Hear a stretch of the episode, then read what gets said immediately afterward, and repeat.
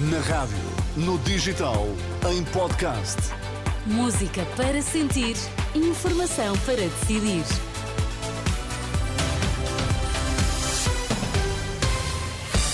Então, que notícias é que estão em destaque esta hora? Nuno Borges está nos oitavos de final do Open da Austrália. Provas de aflição de História e Geografia mostram que a maioria não sabe identificar Península Ibérica.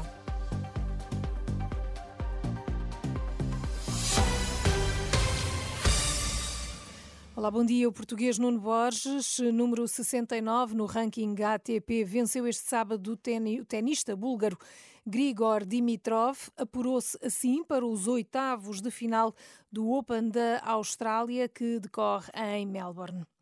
Processo crime por usurpação de funções médicas. 72 embalagens de medicamentos sujeitos à receita médica apreendidas tinham um valor estimado de 3.820 euros.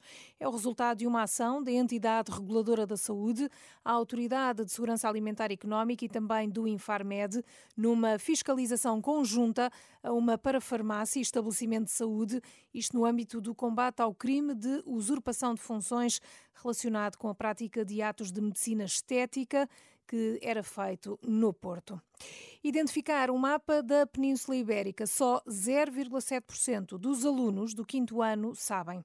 O relatório oficial do Instituto de Avaliação Educativa, o IAV, revela fracos conhecimentos dos alunos aos 10, 11 anos de idade.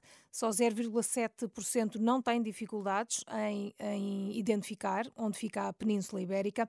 Ora, foi mesmo esse o resultado da prova de aflição de História e também de Geografia, realizada no último ano por 75 mil alunos do quinto ano de escolaridade.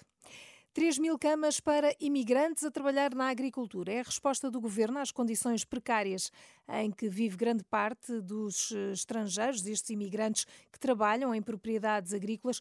Uma medida que, ainda assim, a Ministra da Agricultura diz que não é suficiente. Só no Algarve e no Alentejo há milhares destes imigrantes, segundo dados do Observatório das Migrações, em 2021, quase 18 mil imigrantes trabalhavam no país por conta de outrem um aumento de 200% numa década. Estas são informações do Ministério da Agricultura, a ministra que é entrevistada na Renascença, uma entrevista que pode ouvir aqui a partir do meio-dia. Ainda não é certo que Eduardo Cordeiro integre a lista de candidatos a deputados do PS e por vontade própria, ao que a Renascença apurou, poderá ficar de fora. José Luís Carneiro aguarda por uma reunião de trabalho com Pedro Nuno Santos. Já Alexandra Leitão pode ser cabeça de lista por Lisboa. Este é um fim de semana decisivo para fechar as listas de candidatos dos socialistas às eleições legislativas de março. A comparticipação a 100% de medicamentos com prescrição médica para pessoas cujo rendimento anual seja inferior a 14 salários mínimos é uma das propostas do programa eleitoral do Bloco de Esquerda, precisamente para as próximas legislativas e que vai ser hoje apresentado. Moisés Ferreira explica que uma das prioridades do programa vai mesmo ser o acesso ao Serviço Nacional de Saúde. Na próxima semana vai haver nova mexida no preço dos combustíveis. As notícias não são as melhores.